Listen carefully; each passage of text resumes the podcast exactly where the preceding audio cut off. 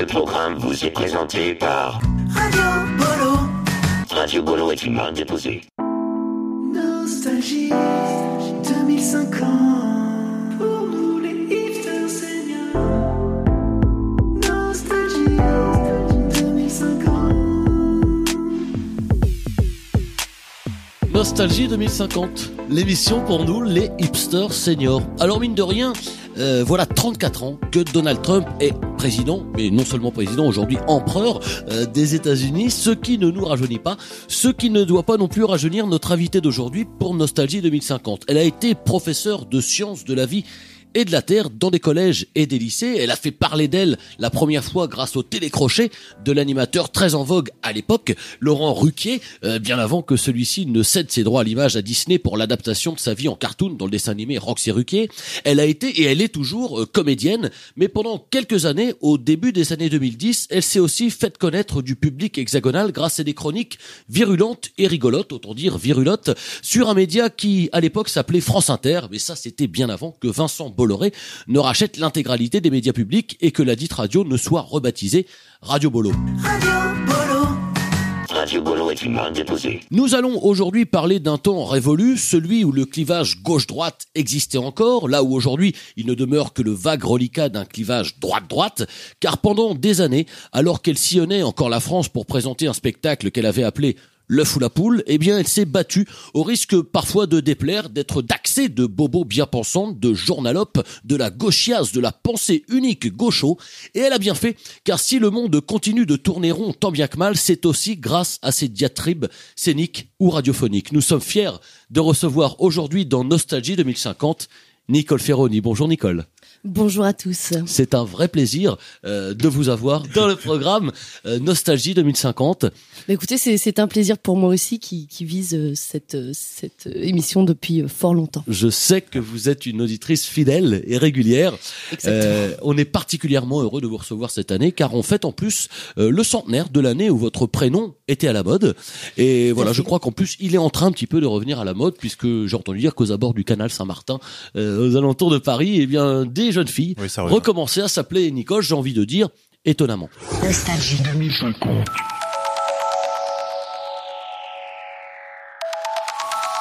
Alors quand on voit qu'aujourd'hui, eh bien la gauche euh, n'existe plus, Mhm. quasiment Mhm. plus, je crois qu'au dernier recensement, il existe 34 personnes qui se prétendent de gauche Euh, en 30 France. 33, je crois, puisque euh, une amie à moi qui l'était est, est décédée décédée. la Ah, semaine dernière. Je crois qu'il s'agit de Patricia. Mm. Euh, vous avez l'impression, euh, Nicole, que le combat est de plus en plus difficile à tenir aujourd'hui? Oui, bien sûr qu'il est de, de plus en plus difficile à tenir, puisque moi-même, je, je n'ai pas résisté. Hein. Euh, Moi-même, c'est vrai que je, je suis de droite, euh, du coup, depuis peu, par la Vous avez des fini par céder. Euh, Ah tout oui. à fait, oui, tout à fait. vrai Et.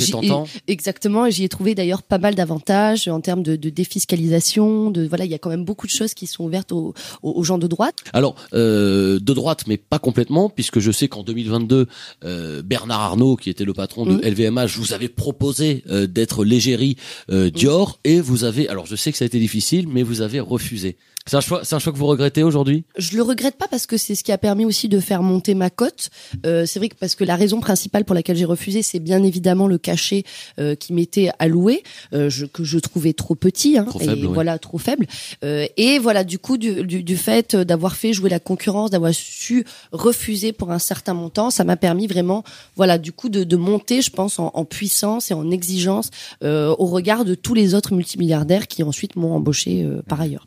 Alors, euh, j'ai réécouté, euh, nous avons, avec l'équipe de Nostalgie 2050, Mhm. réécouté certaines euh, de vos chroniques, de vos diatribes Oui. euh, radiophoniques euh, d'il y a, je crois, aujourd'hui maintenant Oh quelques dizaines d'années. hein, on parle de voilà, Ah ce oui, qui est aujourd'hui Radio Bolo, mais ceux qui étaient France Inter euh, à l'époque. Radio Bolo. Radio Bolo est une marque déposée. Alors, on va en parler euh, dans quelques minutes, mais je vous propose tout de suite d'écouter eh bien notre premier chroniqueur. Je me tourne vers lui. Il s'agit de Nicolas W. Alors, pour vous présenter euh, en deux mots, euh, Nicolas a 25 ans. Euh, c'est une des stars du journalisme gonzo, comme on disait euh, à l'époque. Euh, et comme, je dirais, les cochons truffiers et des chasseurs d'antan, eh bien, il chasse, lui aussi. Il est à l'affût euh, des tendances, mais pas seulement, puisqu'il en lance aussi. Oui. Hein, vous êtes, je crois, Nicolas, à l'origine du Trumping. Oui, voilà, exactement. Ouais, qui dit une mode qui consiste eh bien à se maquiller le visage euh, en orange. Et aujourd'hui, euh, une fois n'est pas coutume, Nicolas, eh bien vous allez nous parler politique. Oui, effectivement, euh, Thomas. Alors euh, bonjour Nicole. Euh, voilà, j'en profite de, de vous avoir comme euh, comme invité pour euh, vous parler d'un mouvement de manifestation là qui prend de plus en plus d'ampleur. Peut-être vous en avez déjà entendu parler, mais peut-être un petit peu moins maintenant que vous êtes euh, de droite. Euh, ce mouvement compte de plus en plus de monde et se mobilise pour protester contre la proposition de loi du PNFB. Alors pour les gens qui sont peut-être pas très politisés, je réexplique ce que c'est que le PNFB. C'est le Parti national des flûtes à bec qui a quand même deux oui. hologrammes à l'Assemblée. Mm. Voilà, donc euh, qui essayent, hein, c'est normal de, de faire valoir un petit peu leur euh, leur parole. Alors je rappelle que euh, voilà, ce qu'ils proposent en gros, c'est euh, de faire passer une loi qui imposerait le pied de manif aux personnes qui souhaiteraient manifester. Alors je rappelle que les manifs s'effectuent déjà à cloche-pied hein, depuis le 5 mai 2038.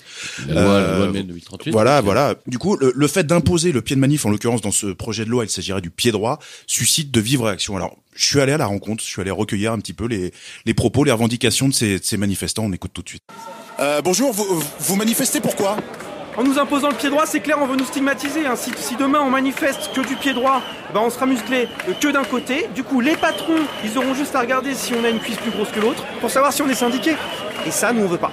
Alors, pour protester, on marche tout simplement des deux pieds, comme le faisaient nos grands-parents dans les grandes manifs du passé, que ce soit euh, contre le CPE, contre la loi travail, euh, contre le décret Maréchal Le Pen sur le couscous. On marche des deux pieds euh, ou en overboard.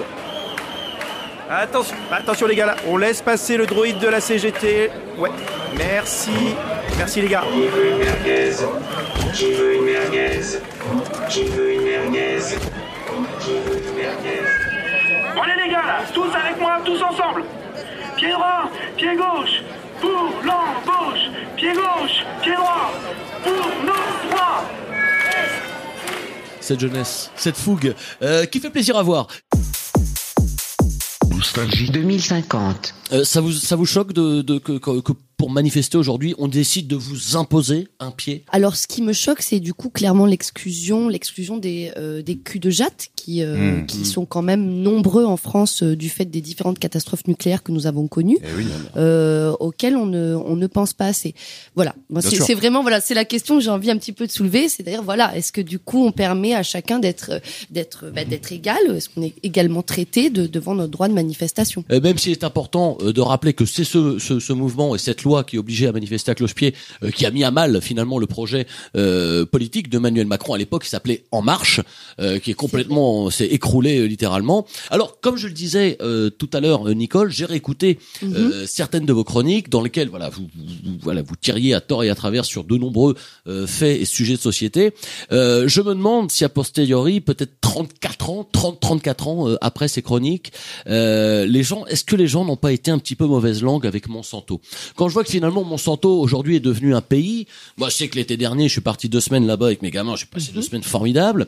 Euh, est-ce que à terme on se dit pas, ben voilà, on a, on a beaucoup euh, tapé sur sur Monsanto pour qu'au final, ben, c'est quand même grâce à eux qu'on mange plus de légumes aujourd'hui? Exactement. Oui, puis il y a, y a aussi d'autres choses qui ont été formidables euh, euh, concernant Monsanto. Ça a été le fait que nous développions d'autres membres euh, du fait voilà de l'utilisation des pesticides euh, à outrance. C'est vrai que de plus en plus de femmes ont donné naissance à des à des gamins qui au départ étaient considérés comme déformés à tort. Ouais. Je, je pense qu'on peut aussi se dire que euh, chaque humain n'est pas obligé de présenter deux bras, deux jambes, C'est et vrai. que C'est vrai que ces malformations sont voilà, devenues la bah, norme par la suite. La diversité de l'humain, c'est aussi ce qui, qui fait sa, la beauté de l'humanité. Et se C'est dire, vrai. voilà, il y a des gamins qui dorénavant n'ont plus de bouche Hmm. euh, et qu'il faut remplir euh, différemment. Mais Ouais, voilà. je- Il y a une autre question sur laquelle on vous entendait beaucoup à l'époque, évidemment, Mhm. c'est la question écologique.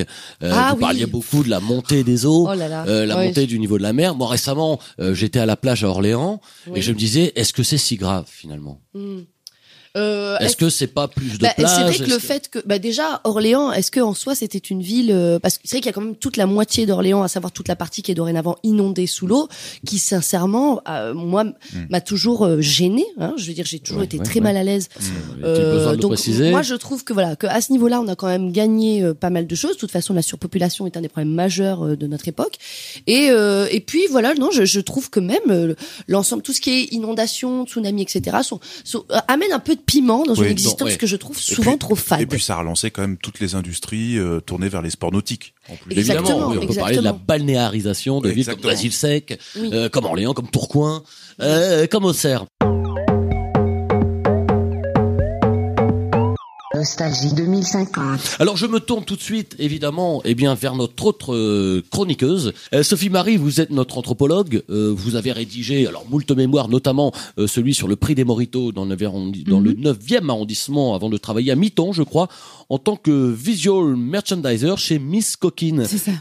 Aujourd'hui, vous allez nous parler de télé-réalité politique, je crois. Ah oui, en effet, je me suis un petit peu intéressée à ça il y a quelques années. Euh, Je me suis intéressée en fait au croisement entre série politique et réalité politique. hein. C'est un sujet qui revient dans l'actualité puisque la troisième saison de l'Élysée à Ibiza ouh, sera diffusée à partir de samedi partout dans les rues et personnellement, je, je me réjouis. Au revoir.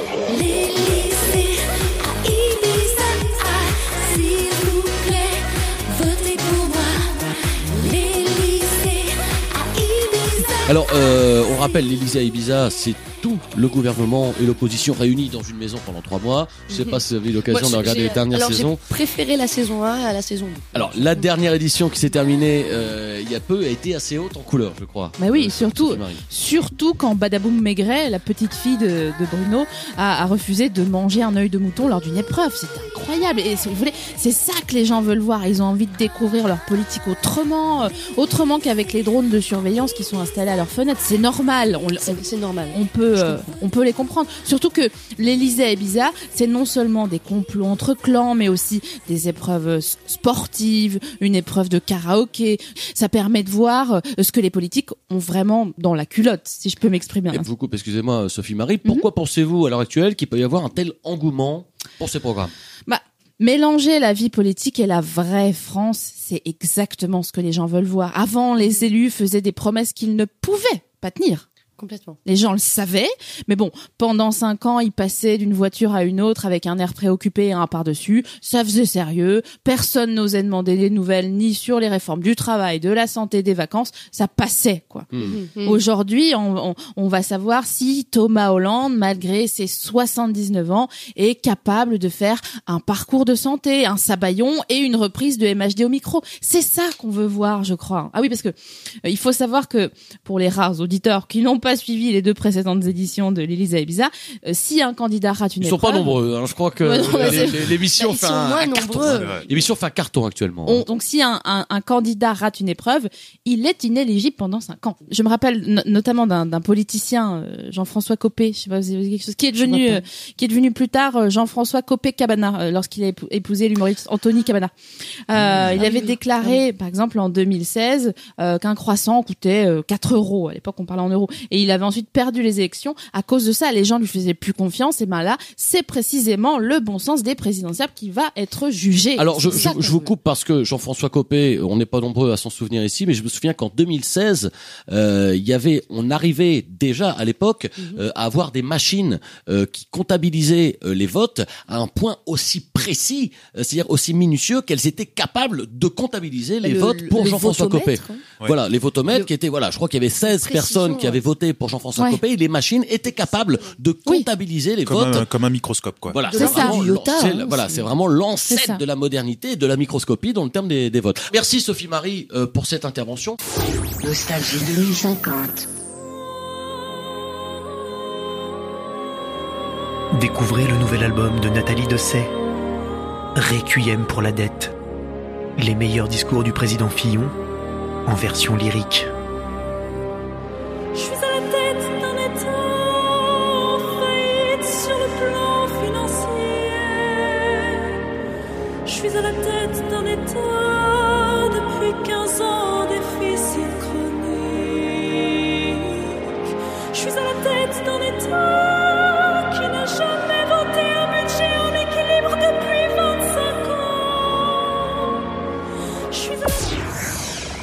Nostalgie 2050.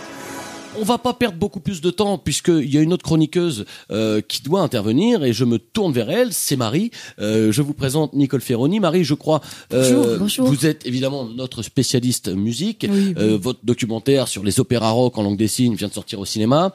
Euh, D'ailleurs, je l'ai vu hier en audio description et je le recommande à tous nos auditeurs, euh, handicapés peut-être. Alors, quel bon vent vous amène aujourd'hui, Marie? Euh, là, j'ai passé hier une soirée d'enfer dans un squat de jupéistes. Donc ces aficionados de, du néo-hippie Jordan Juppé, comme vous savez tous. Et j'ai découvert là une nouvelle forme de musique engagée qui, euh, enfin, je pense que ça va vraiment faire un carton, quoi. Ça s'appelle la chanson vérité. La chanson vérité. Alors, La- chanson que, où est-ce que- vérité, ouais. que vous êtes encore allé fourrer votre nez? Qu'est-ce que c'est que ce, qu'est-ce que c'est que ce truc de chanson vérité? C'est complètement dans l'air du temps en fait. Hein. C'est euh, c'est juste qu'après 34 ans de pouvoir, Donald Trump a donc fini par rendre complètement caduque la notion de réalité. Euh, Souvenez-vous hein, que pendant sa première campagne en 2016, ça, ça remonte. Hein.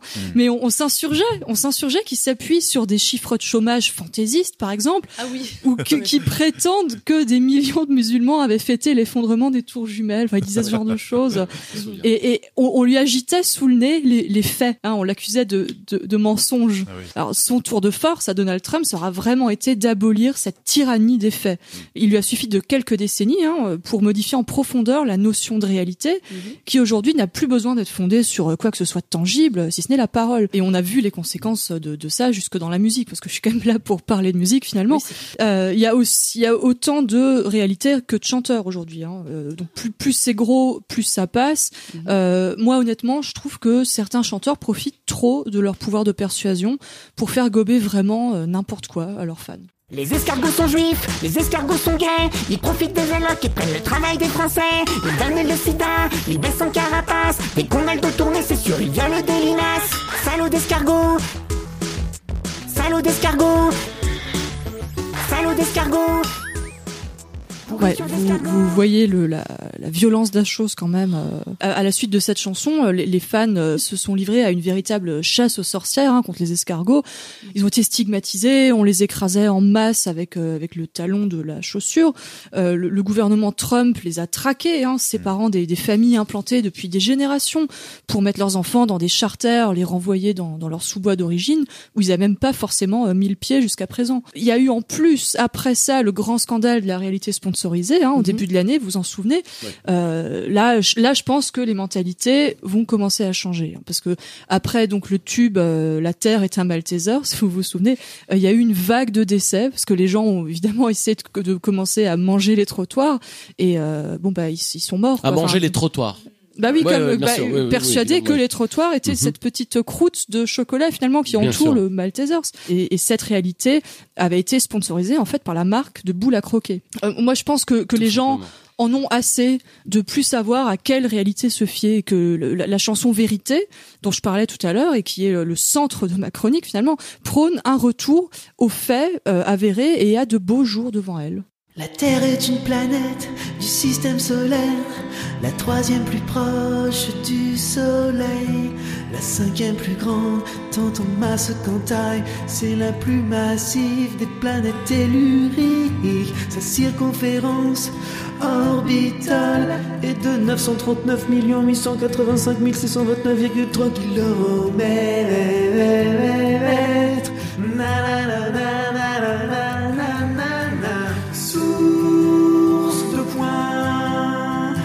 www.wikipedia.fr slash terre.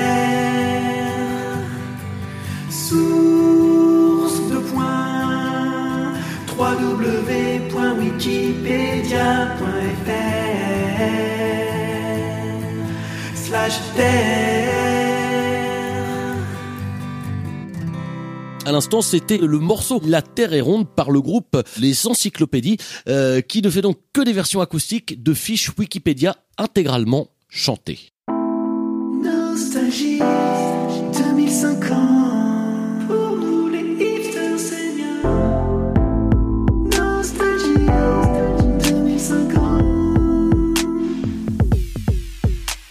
Eh bien merci Nicole Ferroni d'être venue euh, nous rendre visite à Nostalgie 2050. Bah, c'était un plaisir, vraiment. Euh, je rappelle que il y a peut-être le spectacle L'œuf ou la poule qui continue. Ça fait maintenant des dizaines d'années que vous tournez ce spectacle. Exactement. En fait, euh, bah, euh, en tant que personne de droite, enfin, j'ai pas travaillé pour gagner de l'argent, donc euh, je Hmm. vois pas pourquoi je réécrirais euh, d'autres blagues. Euh, Encore non, une fois, euh, capitaliser, capitaliser, exactement, capitaliser. exact. En tout cas, ça fait plaisir de voir, comme vous nous le disiez tout à l'heure, eh bien, une ex-militante de gauche devenir euh, une vraies bonnes personnes de droite. Hein, adieu les, les, les bobos gauchos, hein, j'ai envie de dire. Merci à nos trois chroniqueurs, Marie, Sophie, Marie et Nicolas, euh, pour tout ce qu'on a appris euh, dans le cadre de vos chroniques. Nostalgie 2050, c'est terminé. À très bientôt pour une nouvelle émission. Au revoir.